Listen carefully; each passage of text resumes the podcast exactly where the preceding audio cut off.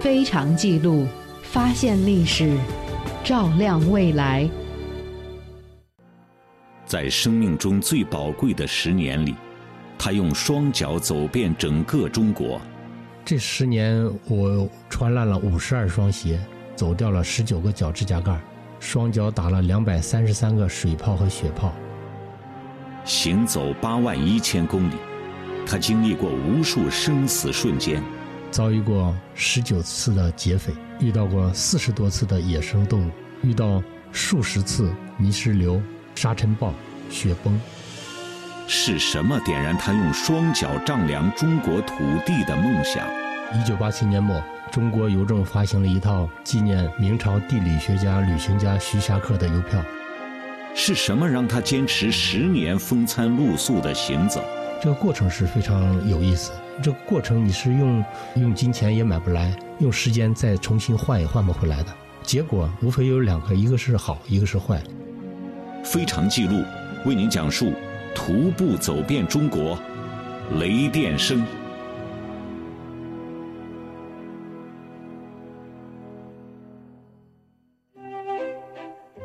此山是我开，此树是我栽，要从此路过，留下买路钱。在中国小说中，似乎穷山僻壤就必须上演一出打劫的戏码才够完整。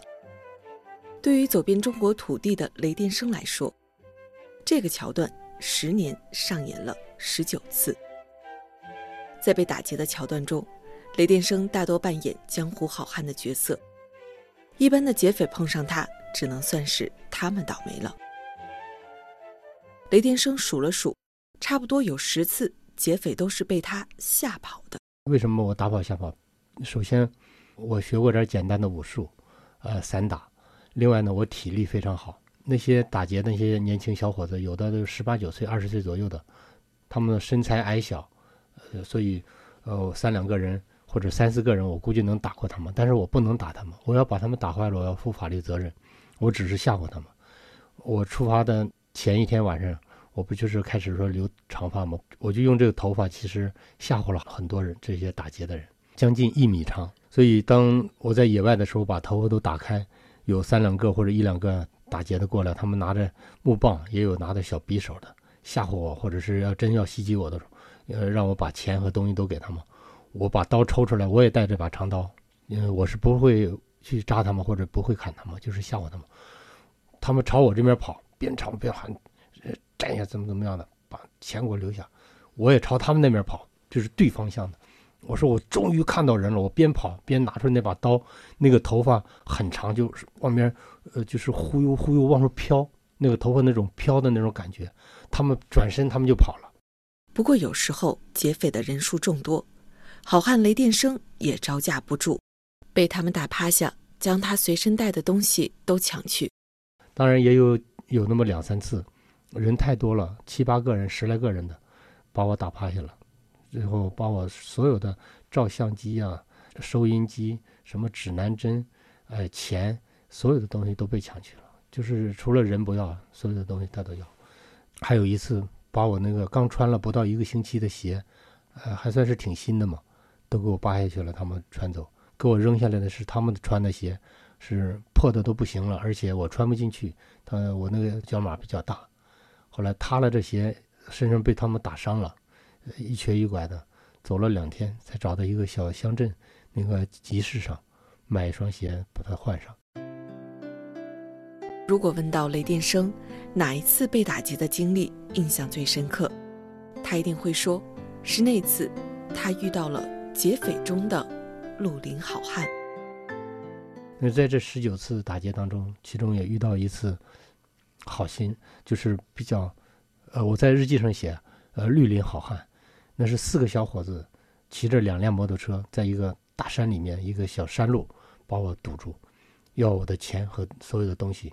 后来我说我我把钱就掏出来了，我说我兜里面还有几百块钱可以给你们，但是有一部相机是一个旧相机。你们就给我留下来，因为我是步行走遍中国的。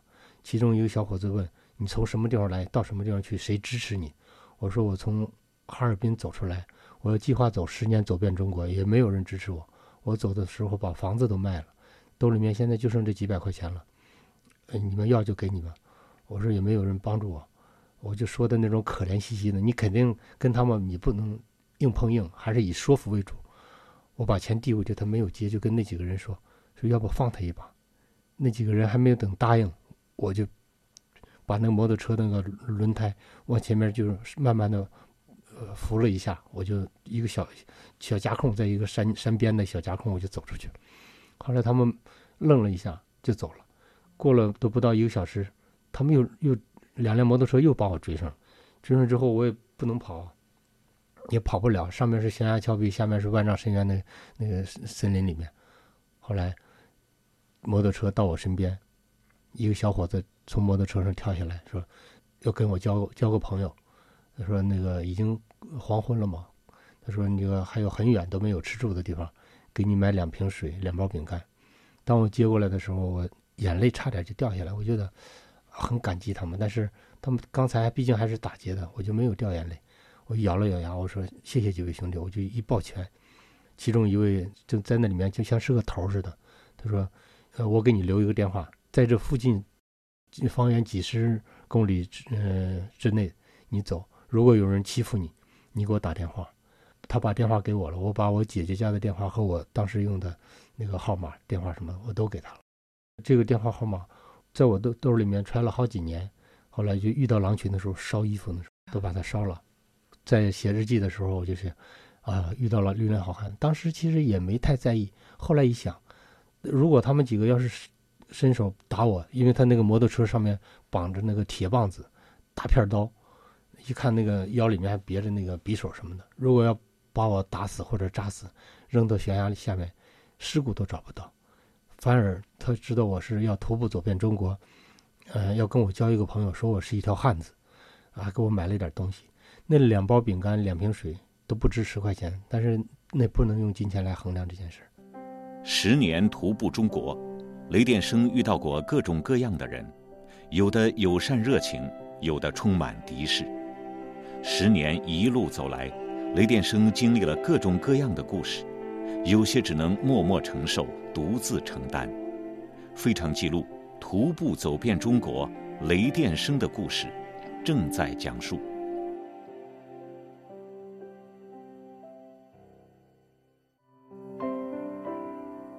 对雷电生给予无私帮助和关怀的人，一路上实在太多了。在东莞留他过春节的何小辉一家人，在陕北高原将他带回家，给他做臊子面，将家中最好的房子腾出来让他住的老区农民，在辽宁省黑山县一个偏僻的小村，跟妈妈要了三元钱，买来一个面包和一瓶矿泉水送给雷电生的小姑娘。这样的画面，这样的人，是雷电生行走中的润滑剂、甜味剂，滋润着他。激励着他继续前行。由于篇幅有限，这里我们只记录下一段雷电生与一位开货车的小伙子之间的温情故事。那是在新疆的北疆古尔班通古特沙漠，就是那个戈壁上有一条公路。我从那个古尔班通古特沙漠里面穿越了一段时间，去找那个普氏野马，还有那个硅化木，就是那个一亿年前的化石。我都看到了，也拍了一些照片，然后然后我也捡到了几块，还有那个一亿多年前的树种子化石。当那个我走到公路上的时候，看着一辆卡车，他看了我背这个大包嘛，就停下来。停的时候问我去什么什么地方，我就跟他说到哪去。他也是要用车带我，我就没有坐他的车。他是在运货，就是给别人拉货嘛，给我拿一点这个吃的东西，互相之间就留了电话。他说：“几天以后我还走这条路，我回来的时候可能还会碰到你。”结果几天以后真回来了，回来之后车就停下来了，在路边就吃了点东西。这个小伙子把那个他这次挣的钱，他挣了一千六百块钱。他说：“那个大哥，这次我挣了一百一千六百块钱，咱俩一人八百，给你八百块钱，给我我我留八百块钱，你在路上再买点好吃的。”哎呦，我好感动，直到现在我俩还有联系。所以，这一路上遇到那些好心的人非常非常的多。当然，十年一路走来，不会总是善意相随。有人会对雷电生的行走不理解、不支持，甚至充满敌视、恶语相加，让他萌生想要放弃的念头。在路上，我说实话，我都曾经有过放弃的想法，有过那么两三次，但是很快就消失了，因为我知道，呃，那是情绪的波动。有些不理解我的人，在一些呃乡镇呐、一些山村，我去花钱买吃的东西，他不卖给我，呃，去要一口凉水喝，他说我家里没有水。有的时候我是我也有点生气的时候，我说那难道你家连水都不喝吗？我就要口凉水，你还给可以给我一点吗？那这个我都能理解。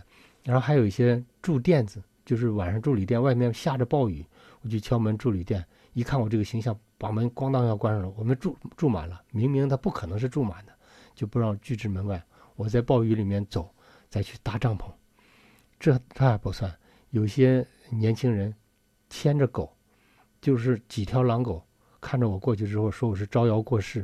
吃饱了撑的，你没事干了你，你背着个大包要要周游全中国，把狼狗的那个铁链子打开，就告诉狼狗咬它，然后几条狗冲上来，用手点着我的头，就是离几米远嘛，他只许我狗咬你，不许你动我狗一根毫毛，所以我我身体被狗咬撕坏了多少次，当时我手里面那个有一把呃呃长刀和三脚架，那这把刀就在三脚架这个包里面，我都。握着这把刀，把那个拉链拉开，握着手里握着这把刀，我都真的想上去扎，扎这几个人，就是你们太狠心了那种。你让狗出来咬你，打我几下子都是可以。而且他在那哈哈大笑，让狗去咬我，心里面很难过，就是马上就是那种心里面非常难受。一下子又清醒了，就说我不能这样做，我忍受或者是忍耐。如果我把它打坏了，我要负法律责任，我的梦想就破灭了。另外，我这种忍受和忍耐，不是我懦弱，可能我的骨子里面更加坚强，更加坚定我自己的信心和信念。我就赶紧走，就躲着那个狗和躲着这些不理解我的人走。当走到没有呃人烟的地方，把帐篷搭起来，在那块嚎啕大哭，哭累了，也自言自语的劝自己，就算了吧，明天我就打道回府，我回去继续做生意。哦，赶紧早点成个家，在帐篷里面睡一个晚上觉，这个气儿也就消了。然后自己在想，你自己选择的这条路还是要走下去，所以我就无怨无悔的再继续往前走。在生命中最宝贵的十年里，他用双脚走遍整个中国。这十年，我穿烂了五十二双鞋，走掉了十九个脚指甲盖，双脚打了两百三十三个水泡和血泡。行走八万一千公里，他经历过无数生死瞬间，遭遇过十九次的劫匪，遇到过四十多次的野生动物，遇到数十次泥石流、沙尘暴、雪崩。是什么点燃他用双脚丈量中国土地的梦想？一九八七年末，中国邮政发行了一套纪念明朝地理学家、旅行家徐霞客的邮票。是什么让他坚持十年风餐露宿的行走？这个过程是非常有意思。这个过程你是用用金钱也买不来，用时间再重新换也换不回来的。结果无非有两个，一个是好，一个是坏。非常记录为您讲述徒步走遍中国，雷电声。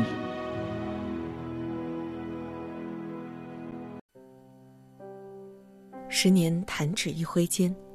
伴随着不走完全中国不理发的誓言，雷电生的头发已经留了一米多长。他的足迹最南到达了海南省的西沙群岛，最北到达中俄边境黑龙江省漠河县的北极村，最东到达黑龙江省抚远县乌苏镇，最西到达新疆维吾尔自治区乌恰县境内的伊尔克什坦。那么，雷定生十年跋涉的脚步。到底会在中国的哪一片土地上停下来？他将终点设立在有“死亡之海”之称的罗布泊。根据官方资料介绍，罗布泊位于中国新疆维吾尔自治区塔里木盆地的最低处，盆地中的河流如塔里木河、孔雀河、车尔臣河、舒勒河等汇集于此，曾经形成巨大的湖泊。一九四二年测量湖水面积达到三千平方公里。一九七零年以后干涸，现仅为大片岩峭。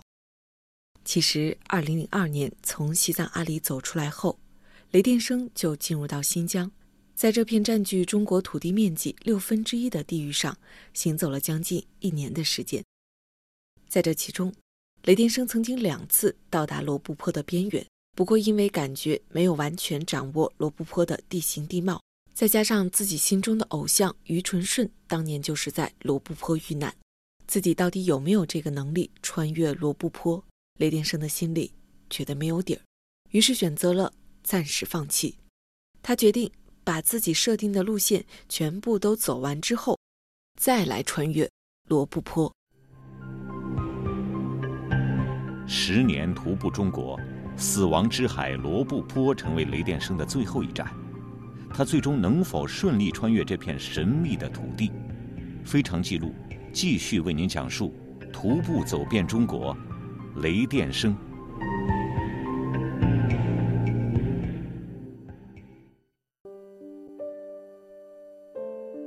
二零零八年的十月九日是雷电生最终向罗布泊出发的日子。前一天晚上，还没怎么睡觉，给姐姐写了封信。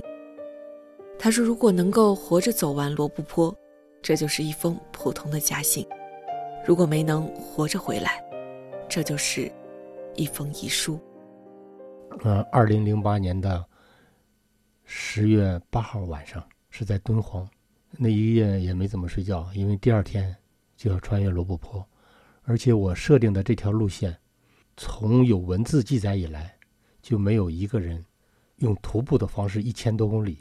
从甘肃的敦煌西出阳关到新疆，叫库尔勒的有一个玉梨县的营盘古城遗址，一千多公里，还没人没有一个人活着走出来，所以我也不一定那么幸运。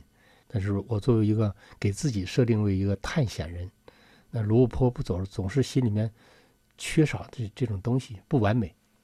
我给我姐姐写的也比较详细。当时我进去的时候，有一个保险公司给我做了一个保险。如果我遇难的话，能给我赔付几十万。当时也是最后那阶段了，我我哥哥和我姐姐是主动借了我一点钱，一看我最后走的吃的太差了，然后穿的也太差，给我拿一点钱，这样我就在遗书里大概写的就是，呃，此次走罗布泊，就是跟姐姐和姐夫，我十年的资料那些东西都从一个乡里面的邮政局，有的是。用自行车，有的是坐公交车运到家里面两吨多重的东西。我一直很感恩姐姐和姐夫。那么我告诉姐姐，如果我在新疆走罗布泊这这段路程要是遇难的话，我希望姐姐不要去到那边找我，因为她从哈尔滨再去新疆太远，她也没有走过出过那么远的门。第二一个是到那里面找也有危险，就让我在那片没有喧嚣的天堂永远的安息。还有一个就是，这个保险公司给我保险这个钱，我欠姐姐的钱，还有哥哥的钱，我还多给了姐姐，就是我写的那上面多给他一点，就是这些年帮助我收集资料的辛苦费，估计如果要是剩下的话，二十万左右，捐给汶川灾区建学校用，因为我这辈子就没有在学校读过几天书，希望这点钱用于灾区的孩子建校建学校这个方面上。呃，我把我这些好朋友，就是在路上帮助过我的一些好朋友的电话，也都给他写上面去了。你就跟他们联系，我下一步我这些资料怎么去整理？你们是没有办法，也没有这个能力帮我整理，但是我这些朋友可能会帮忙整理这些资料，这些东西。大概就是那个三十二开的纸，写了那么一页。嗯，写完这这几句话的时候，心里面很复杂，我掉眼泪了。在徒步穿越罗布泊的过程中，雷电生一路行走，一路收集各个路段的地质样本。他到达了1980年在罗布泊科考失踪的著名科学家彭加木的纪念碑，也走到了心目中的精神榜样 ——1996 年在罗布泊遇难的于纯顺的纪念碑。嗯，我在他墓也是敬了一点酒，然后就在他坟墓旁边搭着帐篷住了一个晚上。嗯。也想了很多，我在日记里面想，当年，呃，于春春老师刚走了一天，他离他的自己那个补给点错过了有两公两公里左右，嗯，就很不幸遇难。当时我就在他那个也自言自语的，就是也说，如果在天有灵的话，我说于春春大哥，我会把你当年设定好的路线没有走完的路线，我替你走完。那么我把他走的那一段，只有他走过来只有四十公里左右，就在那遇难了。那么还有一百三四十公里的路段，还带他去走，但是他没有走完。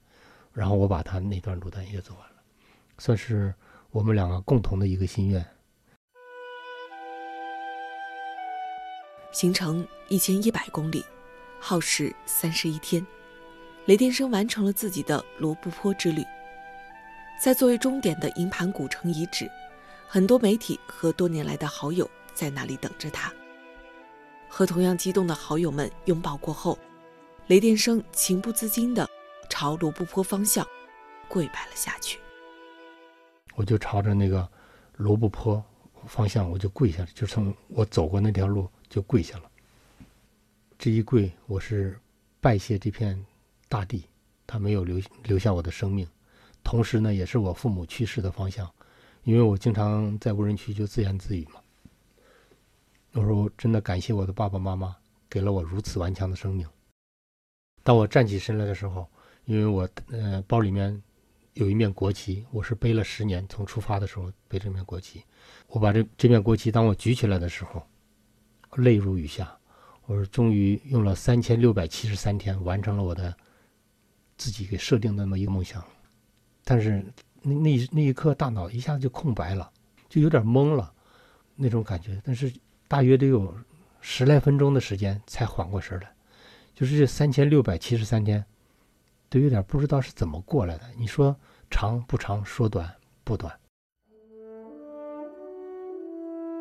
十年零二十天，他用双脚走出八万一千公里。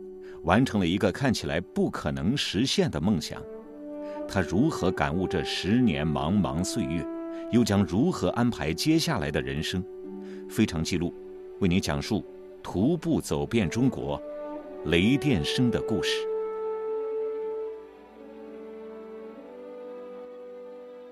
对于十年行走的感悟，雷天生这样说：首先，感谢这个父母给了我的生命。虽然他们去世那么早，同时呢，经过这十年的走路，让心里内心更加强大。就是遇到任何困难，我觉得咬咬牙都能过去。我也经常给自己一句安慰的话，就是我遇到非常大的困难，甚至生与死那种距距离很近的那种时候，我想黑暗过后过后就是黎明。这句话说起来很简单，但是你真正在一个人。没有着落，叫天天不灵，叫地地不应的时候，你用这句话安慰你自己，还是有些管用。所以，其实一个人一生当中，还是活着这种精神状态。很多人好奇，结束十年的风餐露宿，十年的孤独行走，雷电生还能不能适应平凡的社会生活？不过，这对于雷电生来说，似乎并不是一个问题。回来之后，很多人说他。立马像变了一个人，结婚生子，创立了自己的企业。直到今天，很多朋友，甚至还有很多媒体都问我：“你怎么转变的这么快？那十年是过着基本上像野人的一下生活，一下回到社会就这么适应了？”我说：“我已经我的心心里面已经设定好我的目标，我的方向，转角色一定要转换快。”因为你那个那个任务完成了，你不能就躺在那十年的那个别人理解也好，或者是不理解也好，或者是给你一些荣誉好，就躺在那里面就起不来了。那不是我的性格，我一定在做另外其他别的方面的事情。那么我走完之后，我想成家也成了，想要个小孩也有了，然后想要有一份有一个小小的事业和我们的团队在一起也有了。那么现在我每年能给一些企业。呃，就是每年能做三百多家的企业，在野外做一些培训，所以这就是我把我以前十年的积累，变成现在转换成现在的企业行为，我觉得很好，又能赚了点钱，又能让更多的人，呃，体验户外，体验大自然。一九六三年出生的雷电生，如今已过了五十知天命的年纪。你问他这么一路安排人生，会不会觉得有些累？他会告诉你，他很喜欢这样的生活。我不累，我很开心呢。当你有了目标，有了梦想。再有了行动，再有了一些细节，再有了一些坚持，再有激情，然后有你有目标有方向就不累。呃，虽然说在这个过程当中会遇到这些和那些的不如意或者坎坎坷坷，但是都能过去，没有过不去。只要咬咬牙，当把难关度过的时候，呃，那种开心是发自内心的。雷天生说，不论是在行走中，还是现在。耳边都会常回想起刘欢演唱的那首《在路上》，他觉得这首歌仿佛就是为他而作，为他而唱。那一天，我不得已上路，为不安分的心，为自尊的生存。那一天。我不得已上路，为不安分的心，为自尊的生存，为自我的证明。路上的心酸已融进我的眼睛，心灵的困境。已化作我的坚